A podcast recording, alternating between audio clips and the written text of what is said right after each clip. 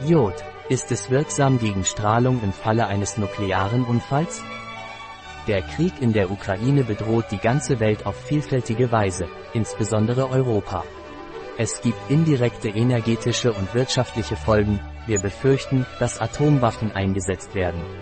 Es gibt bereits viele Länder, die darüber nachdenken, die Gesundheit ihrer Bevölkerung zu schützen.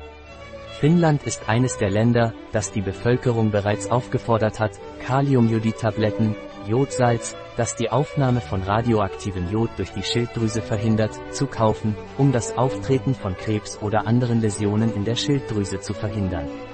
Finnische Apotheken sind bereits vergriffen. Andererseits hat Polen kostenlose Vertriebsstellen für Kaliumjodid eingerichtet, auch Spanien lagert Kaliumjodid ein, mit dem Vorwand, es erneuere den bald auslaufenden Vorrat. Oder besteht echte Sorge vor einem unmittelbar bevorstehenden Atomangriff? Wie wirkt Kaliumjodid und wofür ist es? Die Schilddrüse befindet sich im Rachen und ist für den Stoffwechsel unerlässlich, da sie Hormone produziert, die vom Herzschlag bis zum Kalorienverbrauch alles steuern. Diese Drüse ist anfällig für die Entwicklung von Krebs. Juan Carlos Galofre, Experte an der Clínica Universidad de Navarra, CUN, und Mitglied des Schilddrüsenbereichs der Spanischen Gesellschaft für Endokrinologie und Ernährung, Tiroseen, erklärt, dass bei Radioaktivität in der Umwelt statt normales Jod absorbiert wird die Nahrung, um ihre Funktionen zu erfüllen. Diese Drüse enthält die Radioaktivität, die in Zukunft Krebs verursachen kann, Tatsächlich kann eine Person, die Radioaktivität ausgesetzt ist, jede Art von Krebs und in verschiedenen Teilen des Körpers entwickeln. Angesichts des Auftretens einer radioaktiven Wolke besteht die Möglichkeit, zu verhindern, dass radioaktives Jod in die Schilddrüse gelangt und in dieser Drüse einen Tumor entwickelt, darin, sie zuvor mit normalem Jod zu füllen. Die Idee ist ganz einfach. Wenn es bereits mit der harmlosen Version dieses Jods gesättigt ist, hat es keinen Platz mehr, um das radioaktive Element aufzunehmen, und es würde nicht ernsthaft beeinträchtigt. Es handelt sich um eine vorbeugende Behandlung und deshalb wird empfohlen, diese Tabletten nur im Falle einer möglichen Gefahr einzunehmen. Es muss jedoch berücksichtigt werden, dass das radioaktive Jod in das Wasser und vom Wasser auf die Feldfrüchte und damit auf das Gemüse übergehen würde. Tiere fressen dieses Gemüse und irgendwann wird sogar radioaktives Jod in der Milch nachgewiesen, die wir zu uns nehmen. Daher bleiben die nachteiligen Wirkungen auf Dauer bestehen und aus diesem Grund ist die Gabe von Kaliumjodid gerechtfertigt. Es geht nicht darum, sich nur im Moment zu schützen, sondern sich langfristig zu schützen. Laut WHO, Weltgesundheitsorganisation, ist die gesamte Bevölkerung anfällig für Schilddrüsenkrebs, aber Menschen über 40 haben eine geringere Lebenserwartung. Über die Nahrung nehmen wir das Jod auf, das unser Körper benötigt. Obwohl es allgemein empfohlen wird, wenig Salz in unsere Ernährung aufzunehmen, ist eine kleine Menge jodiertes Salz eine der besten Möglichkeiten, Jod zu bekommen. Was würde also in Spanien im Falle eines radioaktiven Notfalls passieren? Wenn eine reale Gefahr bestünde, müssten die Gesundheitsbehörden die Situation beurteilen und die Versorgung der Bevölkerung mit diesen Tabletten übernehmen. Gemäß dem BÖ vom 21. Januar 2022 ist das Defense Pharmacy Military Center für die Herstellung und Lieferung dieser Tabletten sowie für die Entfernung der abgelaufenen Tabletten verantwortlich.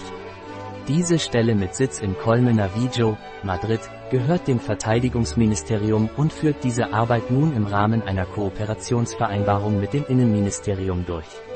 Darüber hinaus ist sie auch regelmäßig für die Versorgung spanischer Kernkraftwerke mit diesem Produkt verantwortlich.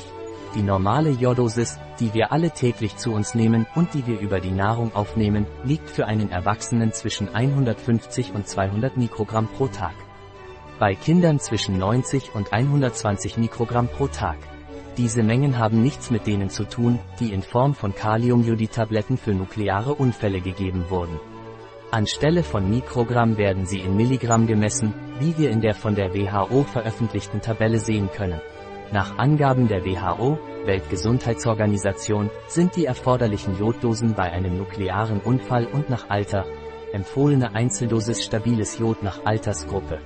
Grupo de Edat Masa y Masa de Ki, MG Masa KIO3, MG Fraktion Comprimido 100 mg I 50 mg de I Neonatos 12.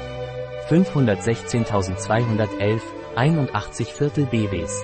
1 Mes A3 Anos, 2.532.421, 41 halbe Ninos, 3a12 Anos, 5.065.851 21. Adultos y Adolescentes, Majoriste 12 Anos, 10 Milliarden 13 Millionen 17.012. Wenn wir die Tabelle genau studieren, stellen wir fest, dass die notwendigen Dosen bei Kernbestrahlung viel höher sind als die, die wir in den in der Apotheke erhältlichen Kaliummyolid-Medikamenten finden können.